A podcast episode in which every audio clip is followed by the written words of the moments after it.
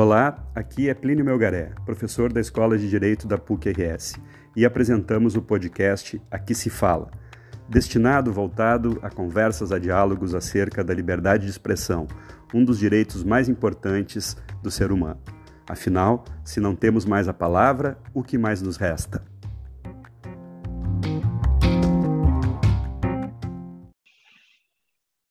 Olá, bem-vindos, bem-vindas a mais um episódio do podcast Aqui se Fala, um podcast produzido por um grupo de estudos sobre liberdades comunicativas da Escola de Direito da, da PUC do Rio Grande do Sul.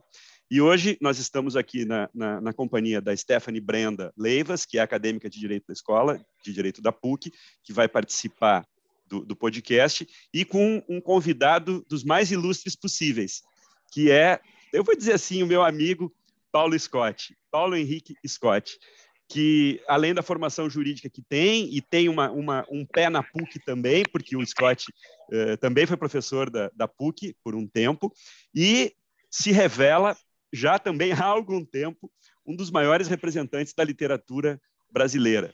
E estamos aqui para conversar com o Scott exatamente sobre essa, essa inter-relação entre literatura e liberdade de expressão. E claro que também o direito tem, tem relações com isso. Né? Então, Scott, uma alegria imensa para nós, uma honra para nós contar contigo, a tua disponibilidade, né? a, tua, a tua receptividade ao nosso convite, participando desse, desse, desse nosso episódio. E eu, eu começaria por aí, Scott. Eh, como é que tu enxerga assim a, a, a, literatura e a liberdade de expressão, e em especial, vamos lá, ao tema da discriminação se quisermos mais especificamente ainda, ao tema da discriminação uh, racial. Como é que tu enxerga todas essas interrelações? Olá, meu caro amigo Plínio. É uma felicidade estar aqui conversando com vocês. Olá, minha cara Stephanie. Uh, prazer conhecê-la, poder falar com você também.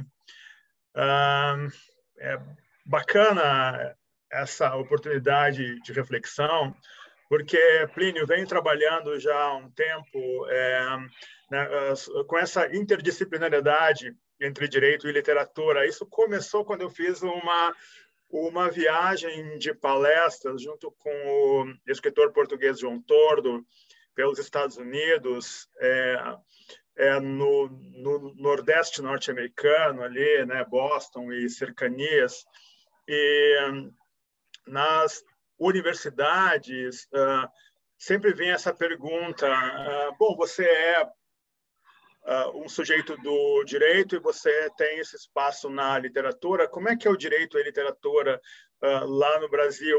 E essa questão da discriminação racial e da linguagem e da possibilidade né, da livre expressão, uh, direito de expressão, de opinião, enfim, essa é uma questão muito séria no nosso país, porque o nosso país, de muitas maneiras, ele não saiu ainda do tempo uh, dos senhores de engenho. E a nossa república é uma república fundada no compromisso de eliminação de pessoas negras e já na inércia histórica que já se uh, tinha estabelecido né, no no período do golpe militar que instaura a República no Brasil, mil, uh, 1879, nós temos ali já toda essa inércia de dizimação permanente, ininterrupta até hoje, das comunidades indígenas. Então, você vê que é muito é, relativo e muito problemático você abordar a questão da democracia e da liberdade de expressão num país tão adoecido como o nosso e num país que tem uma estrutura política e um compromisso de Estado de eliminação uh, de parcela das pessoas que fazem parte desse país. Então, me parece que quando eu falo uh, dentro dessa chave do direito à literatura, sem escapar do viés político que é incontornável, eu percebo na literatura uma expressão que o direito é incapaz de atingir. São dois planos de linguagem, mas o plano da linguagem do direito é um plano muito limitado. É um plano precário até do ponto de vista da linguagem, porque o direito ele tem um compromisso de sustentar num país periférico como o nosso, né, colonializado, uh, afetado por uma colonialidade que não arrefece, não diminui. Tá? Nós temos um país que não consegue articular, digamos assim, uma liberdade plena, porque ele é extremamente violento. E o papel do direito no Brasil, num país como o Brasil, é quase que exclusivamente, do ponto de vista da sociedade, o papel de repressão eliminação da subjetividade, da dignidade do outro. Nesse sentido, é muito complicado você falar uh, sobre uh, esse direito, sobre essa tensão democrática, sem reconhecer a precariedade uh, do direito brasileiro.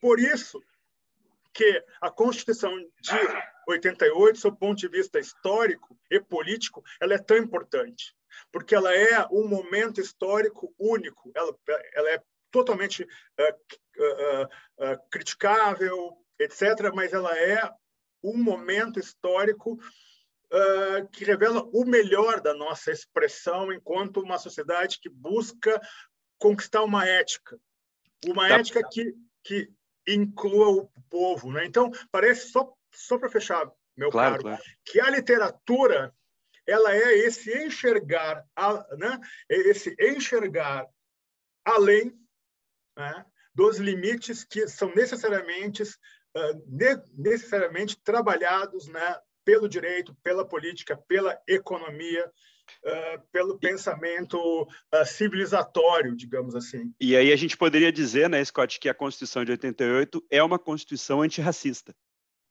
Com certeza. Uh, principalmente o que salta aos olhos, historicamente, em relação aos indígenas.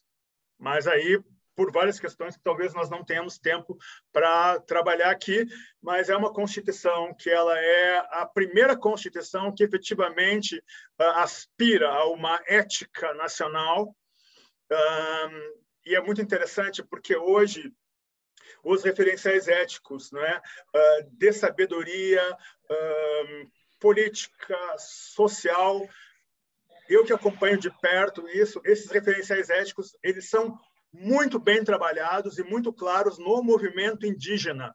Desconheço o movimento hoje no Brasil mais importante, que possa explicar, junto com a atividade intelectual das mulheres negras, que chegam à academia e como Sueli Carneiro consegue, só, eu só estou citando um nome aqui, Sueli Carneiro, consegue explicar o Brasil pela primeira vez de uma maneira madura para os brasileiros. É um absurdo que isso se tenha apenas 15 anos né, desse espaço mais amplo e democrático, evidentemente em razão da revolução tecnológica, né, de internet, enfim, né, mas de políticas públicas, nós temos o acesso ao espaço acadêmico que mostra para as pessoas brancas né, que ocupam esse espaço de poder, né, e eu estou falando de pessoas brancas bem intencionadas, né, que elas não entendem o Brasil.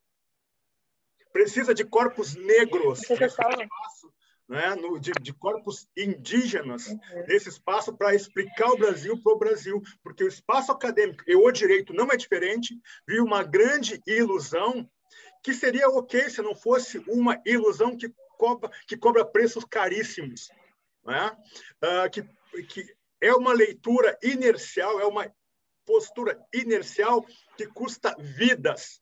Então, esse não enxergar no direito brasileiro é terrível e é trágico. E a literatura tem um espaço, se coloca como um, um referencial de mediação, de um diálogo público que o direito é incapaz de fazer e que as academias, as faculdades de direito são incapazes de fazer também, sem o auxílio da arte, do referencial ético da arte e, no caso aqui, da literatura.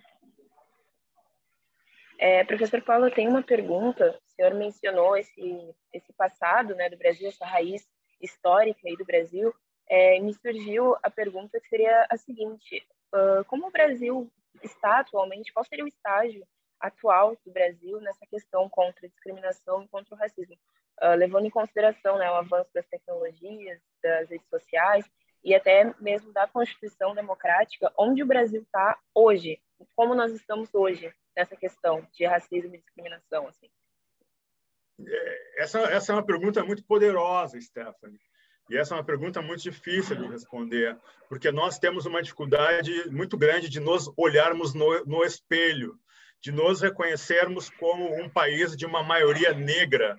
Né? Nós, as pessoas negras, somos 60%. Eu não tenho dúvida que é em torno de 60%, porque hoje já é, não é, em registro 56%, mas muitas pessoas negras não conseguem se ver como, como negras.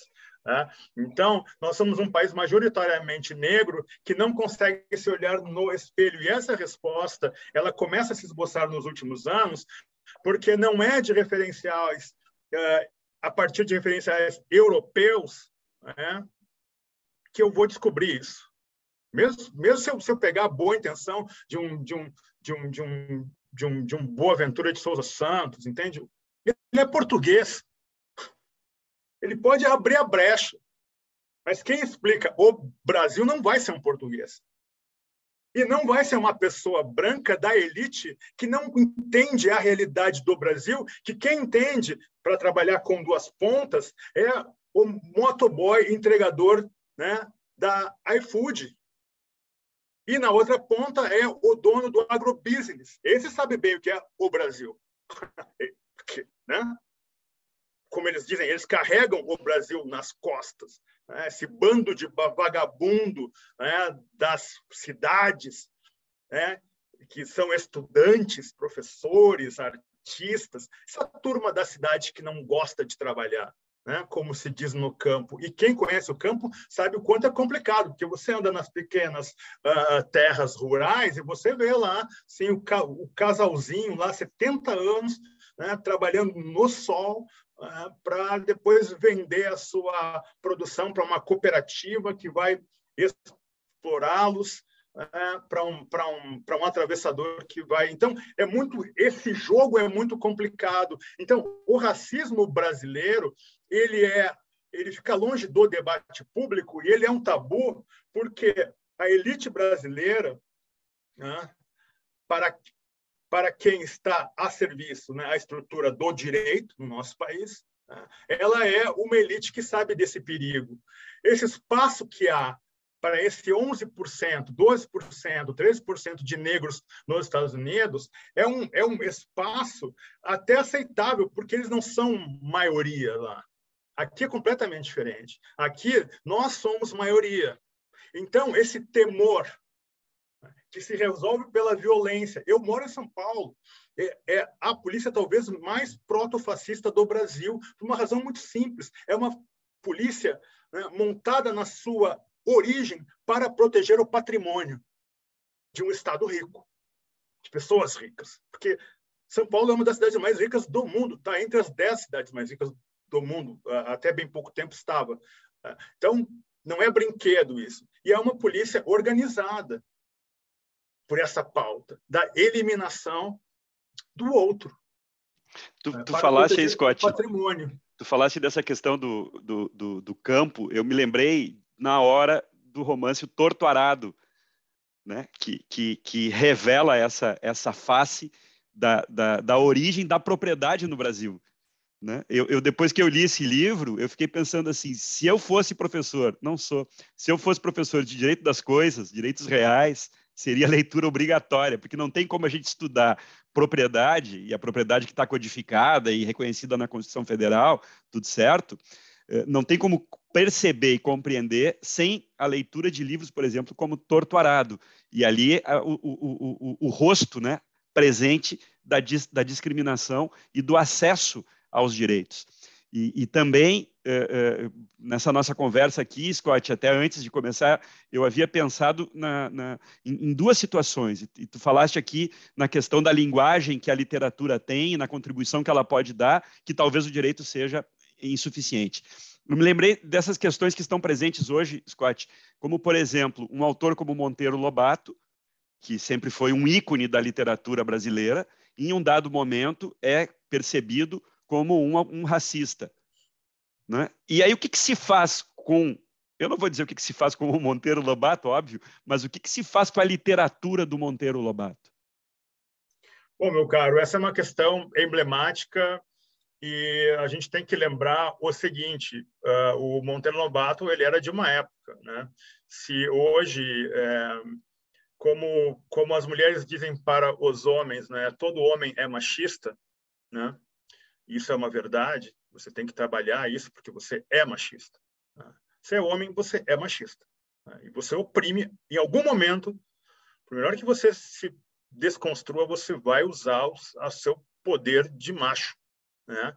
e vai fazer besteira e vai traumatizar em graus diferentes uma mulher.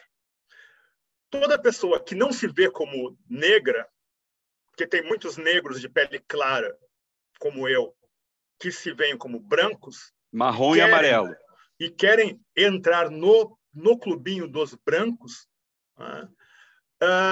essa pessoa ela se você não é antirracista, isso é um pouco clichê, mas se você não é antirracista, você é racista. Tá? Então, ah, essa questão do Monteiro Lobato tem toda uma conjuntura ali, porque se você pegar Monteiro Lobato, se você pegar o Graciliano Ramos, em algum momento eles expressam né, o olhar racista deles. Ah, porque eles estavam dentro de uma conjuntura e de um debate que não conseguia se realizar naquele momento histórico porque nós somos um país muito adoecido, muito traumatizado nessa questão. É, somos um país imenso, um país continente. É, essa unidade e as, uni e, as unidades nunca são boas né? quando elas são estabelecidas como absolutas, porque elas afastam a, a diversidade, as dialéticas uh, democráticas. Um, peguemos o, o Graciliano Ramos. Ele não podia avançar, talvez, no alto da genialidade dele, que é o autor do, de São Bernardo, né? Vamos, vamos falar de terra, né? São Bernardo. Isso tinha que ser estudado em toda a faculdade de Direito, São Bernardo. Né? Porque aquele era um romance do seu tempo, que falava do seu tempo, e ele é válido até hoje.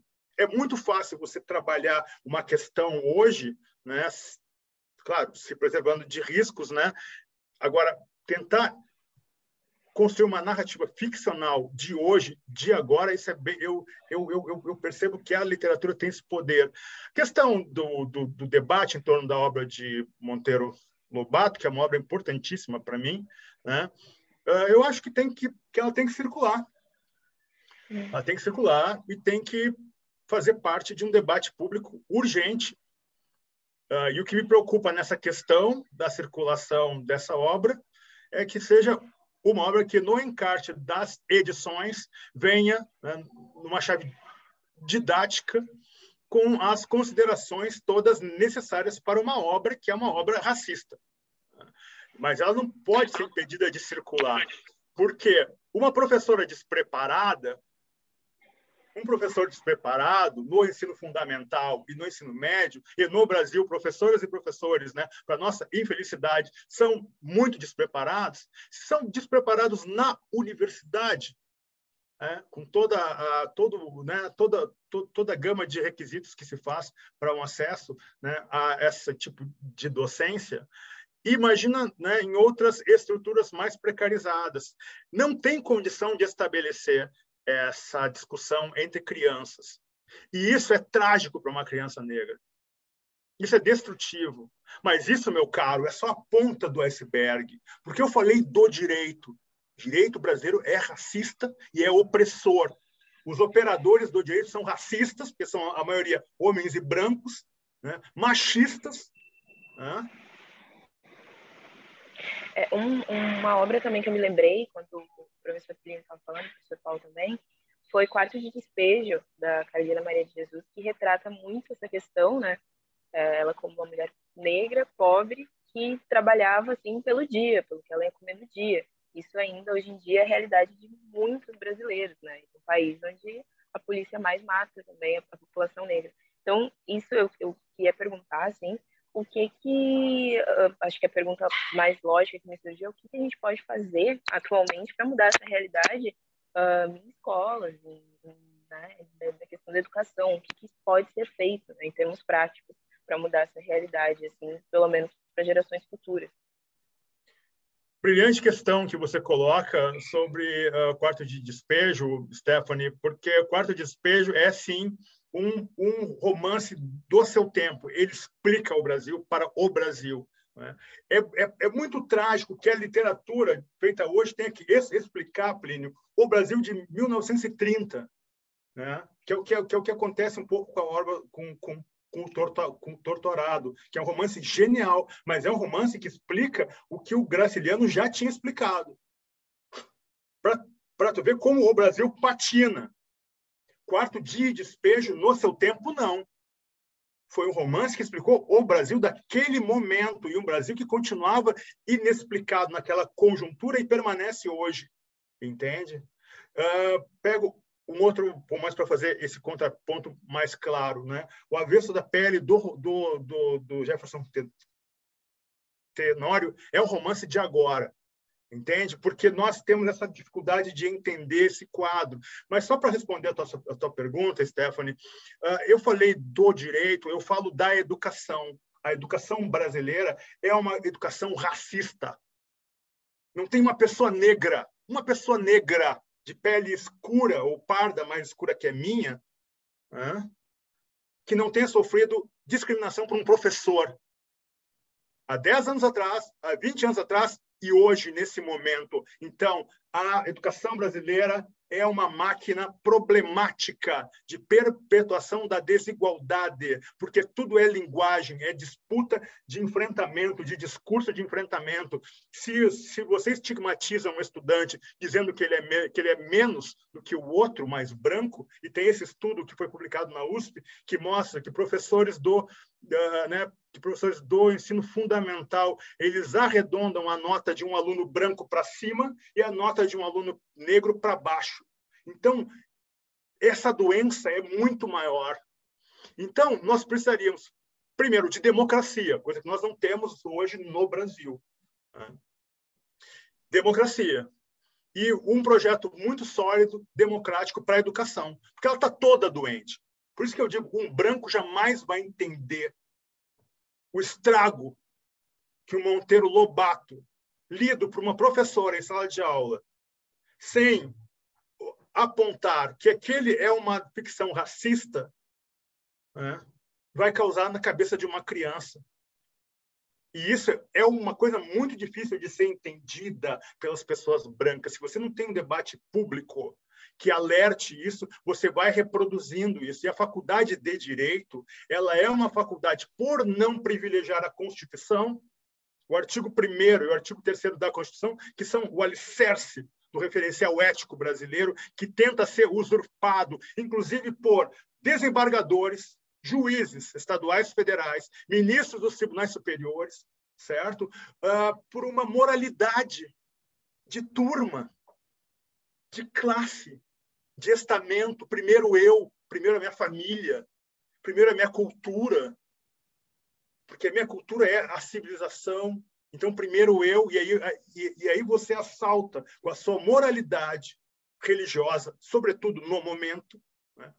uma, uma, uma moralidade política, empresarial, religiosa, problemática. Né? A, um projeto de construção ético inédito na história desse país. Então, se uma faculdade de direito não consegue perceber que no debate de todas as, as, as disciplinas passa o compromisso pela leitura crítica e inteligente e, e madura né, do projeto constitucional, né, nós ficamos patinando e nós nunca nos afirmaremos como nação porque com a desigualdade do Brasil, que é um dos países mais desiguais, está entre os cinco, há quantos anos, há quantas décadas, né? você não vai para frente. Isso a elite brasileira suicida. E essa classe média servil, burra, né? que acha que, que, que, que, com as migalhas que recebe, está né? tá, tá num bom espaço, que se incomoda com pessoas negras, entra num, num avião e vê a maioria dos assentos preenchidos por pessoas escuras e passa mal, essa classe média ela é suicida também.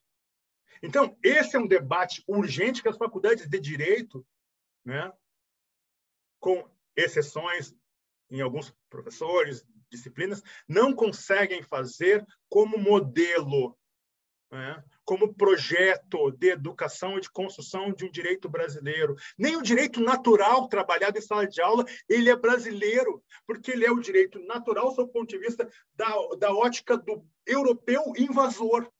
Isso faz 500 anos e até hoje se discute o direito natural, crítico, blá, blá, blá, blá né? a partir de uma ótica que não é nem americana, sul-americana, caramba. É impossível se discutir direito natural sem trabalhar a inteligência indígena, a inteligência negra. Não existe isso. E surge também, né, Scott, como uma, uma onda e um modismo, o discurso da meritocracia, que na verdade, na verdade, vai reafirmar toda essa desigualdade. Né? Scott, tu falaste, citaste alguns livros e disseste era um livro da sua época, um livro de hoje.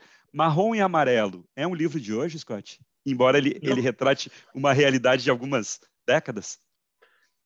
Meu caro, não sei eu que tenho que, que, tenho que dizer isso, né, meu amigo?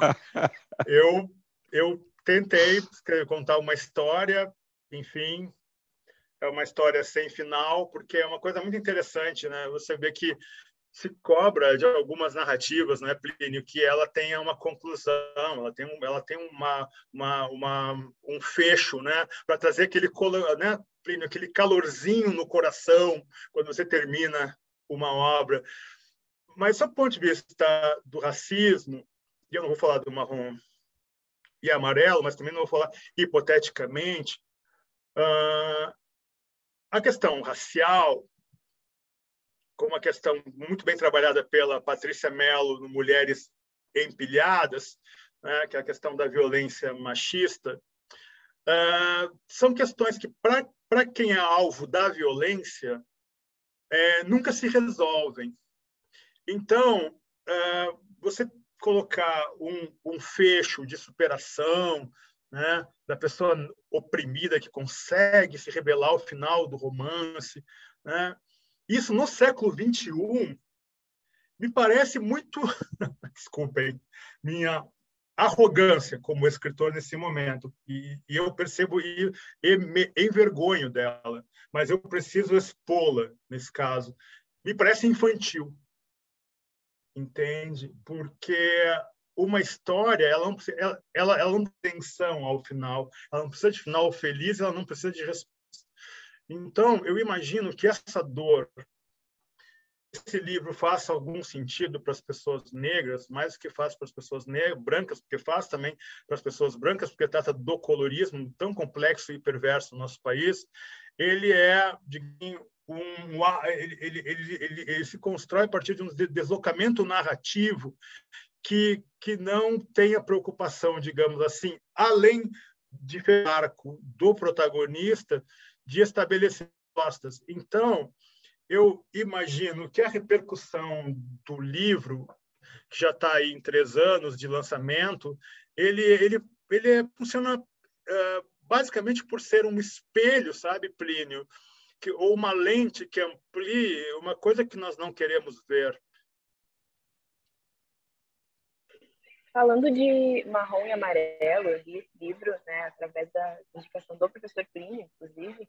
É, eu adorei, achei um livro incrível, né? Achei muito bom mesmo. Acho que essa questão do, das diferenças de tratamento, do colorismo, né? Achei muito boa mesmo. Queria perguntar, assim, se o senhor acha que o é, essa questão do, como essa questão do, do, colorismo influenciou na personalidade né, dos, dos irmãos, dos personagens principais como que isso moldou, de certa forma, a personalidade de cada um, né? Essa questão do colorismo e do tratamento que eles tiveram assim, ao longo da, da infância e da vida. Bom, é, aqui essa, essa é uma pergunta bem complicada, mas eu vou tentar ser uh, o mais honesto possível na, na resposta, Stephanie, sem grandes malabarismos assim, né, performáticos uh, de atrás de uma resposta mais impactante, você vê que tem na estratégia da narrativa, ela tem duas subjetividades né, que saltam aos olhos, que se articulam a partir da relação entre o avô, o tio e a neta. Né? Tanto que, que esse livro poderia ser o, o livro de Roberta, porque ela é a personagem mais forte do livro, ela é o futuro. Uh, eu poderia ter colocado ela como protagonista até, mas não, uh, não era a intenção. E tem uma outra um outro núcleo de subjetividade que gira em torno da relação dos dois irmãos. E o que me parece significativo nessa intenção aí, que se ela teve êxito ou não, isso vai, vai depender das leitoras e dos leitores, você vê que, o, que a subjetividade, né, a parcela subjetiva do, do filho branco, né, de pele clara, negro de pele clara, ela é muito mais traumatizada do que a do filho negro, né, de pele retinta.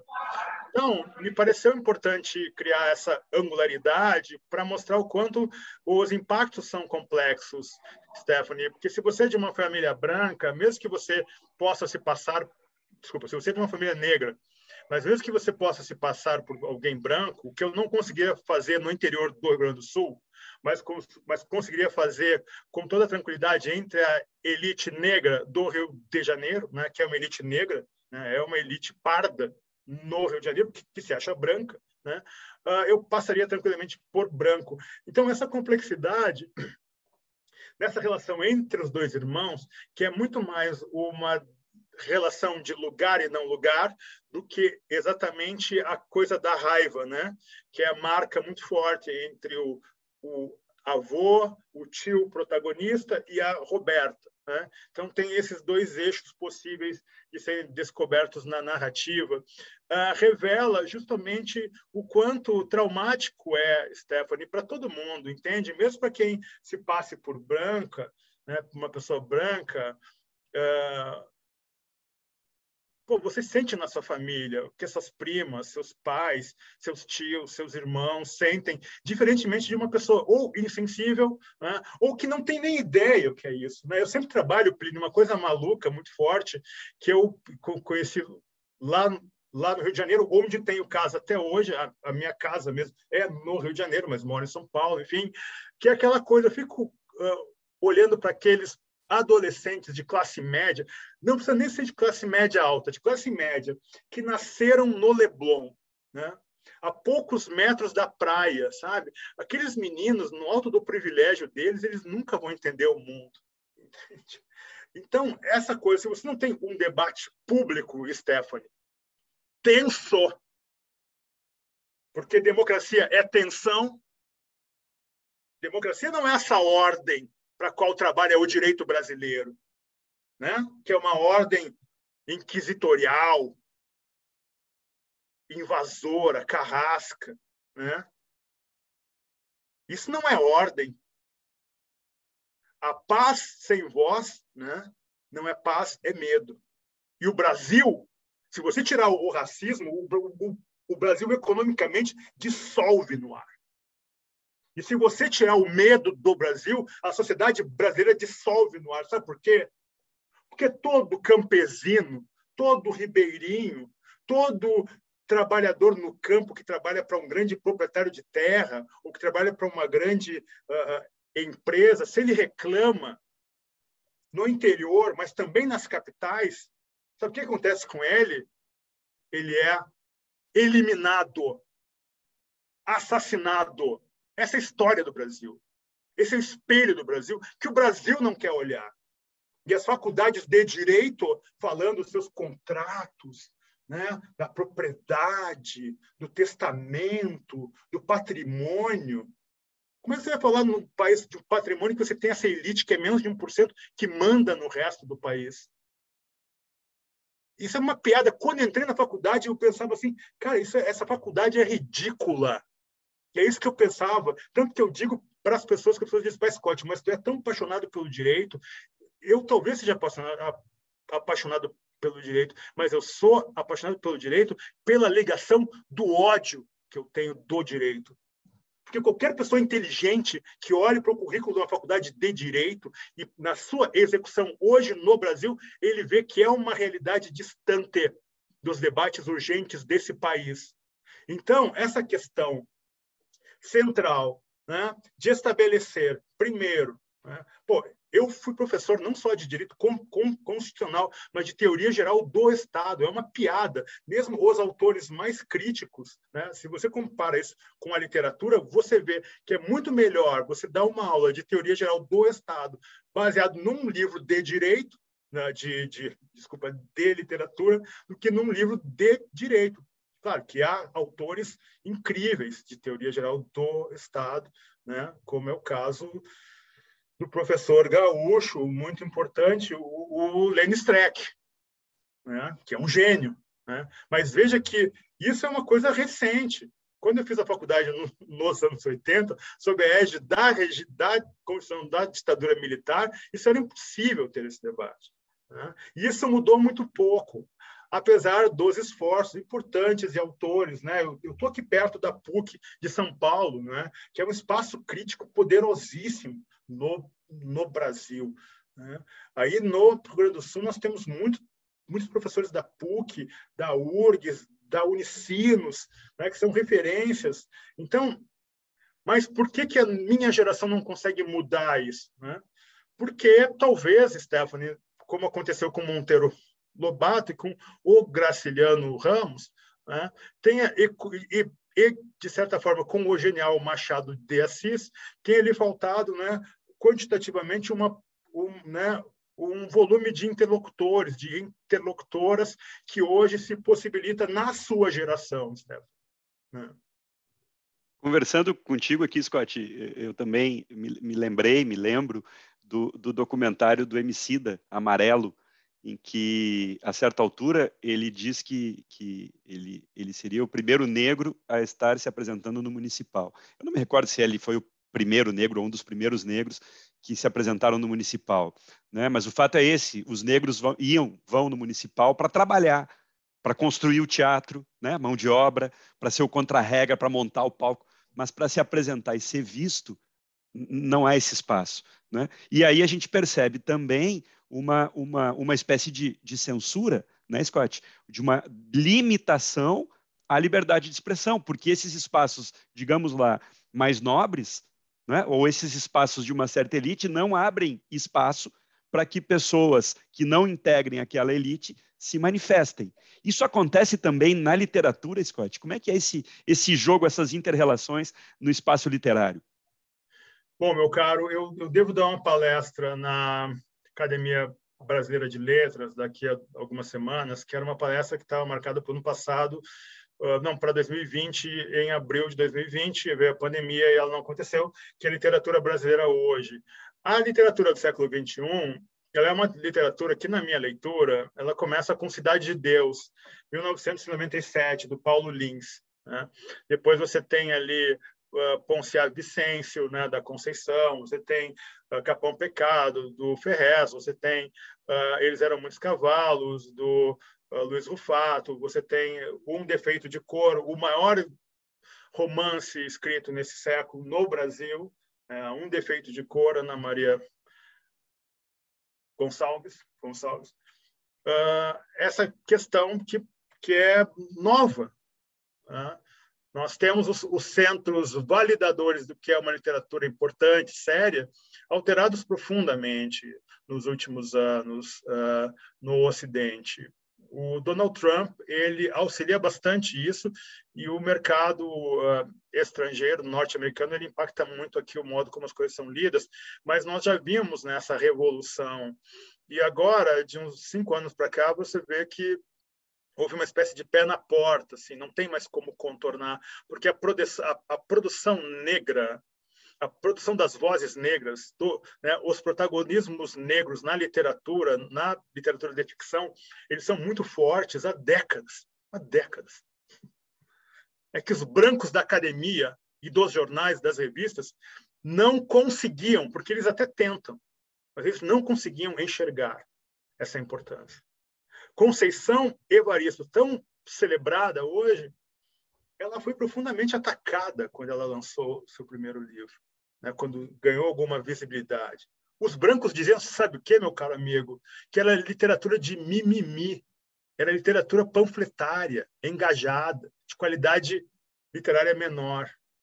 Então, quer dizer que uma qualidade boa, esse bando de hipster branco aí, né, que passa as férias na Europa ou vai duas vezes por ano para a Europa, essa é que é a literatura brasileira boa. Posso garantir que não é. Ela é bem ruim, na verdade. Como o clube é branco da turminha, né, classe média acadêmica, uh, uspiana, uh, Higienópolis de São Paulo, né, uh, parece que, enfim, está pré-legitimada, né? Mas uh, hoje se descobre que não. Então, esse pé na porta que acontece com a literatura trans, indígena, feminina, ela pela primeira vez está revelando, primeiro, um discurso de enfrentamento que nunca teve na história no Brasil nessa quantidade. Eu venho de uma família que nunca baixou a cabeça para branco, e você sabe disso. Meu pai, primeiro conselheiro negro do Inter, pelo menos é o que dizem, nunca baixou a cabeça para branco. E isso depende de muitas coisas. De viés psicanalítico, mas de condição né, instrumental de enfrentamento uh, argumentativo, de discurso de enfrentamento, de um léxico, de uma potência que hoje se revela muito factual, palpável no Brasil. Nós temos jovens, meninas e meninos negros, que é o que acontece com as mulheres, com os indígenas, né? que hoje elas não aceitam esse olhar que eu sou melhor e fica na tua, seu pretinho, seu sujo, seu burro. Isso acabou para uma juventude. E esses velhos, brancos, homens, héteros e falsos moralistas, porque o moralista né, é o primeiro a revelar sua canalice. Isso é, é essa coisa é uma regra. Né? O tempo deles está ameaçado. Claro, tudo está em disputa. Tem uma força reacionária, protofascista, nazista, em andamento muito forte no Brasil, na região sul do Brasil. Eu até pouco tempo eu morei em Santa Catarina. É muito interessante estudar o pensamento de uma parte dos catarinenses que nunca deixaram de amar né, uma certa solução civilizatória, que passa simplesmente pela eliminação do outro. Tá? Então, não tem como trabalhar em cima dessa cegueira. Todos nós sabemos, os grandes juristas do mundo e no Brasil, todos eles dizem: o direito é uma ilusão.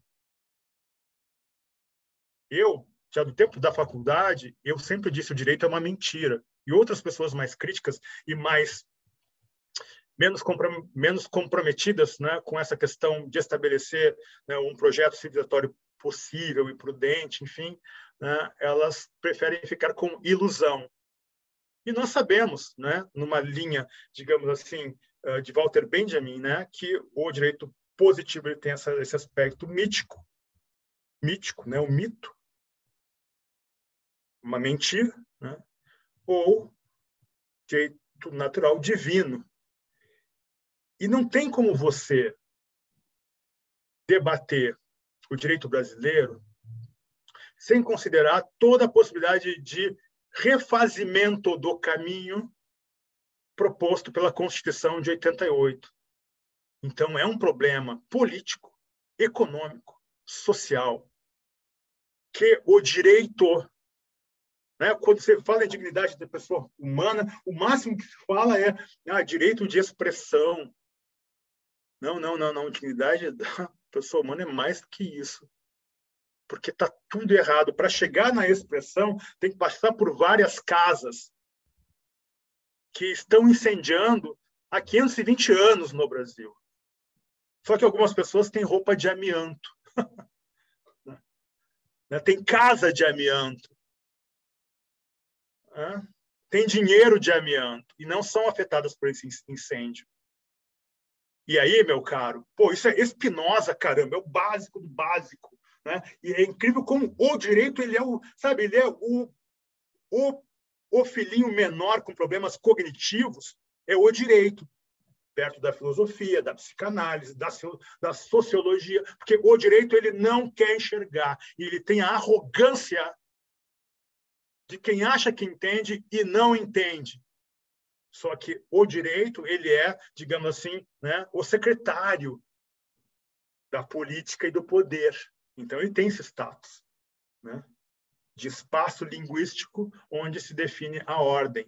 A ordem que a literatura, se encarada, se mediada, se, se compreendida e atualizada, enfrentada, sempre vai questionar, sempre vai colocar como uma ordem falsa, mítica falsa, que atende aos interesses de uma minoria que inexplicavelmente continua saqueando, roubando e incendiando esse país impunemente.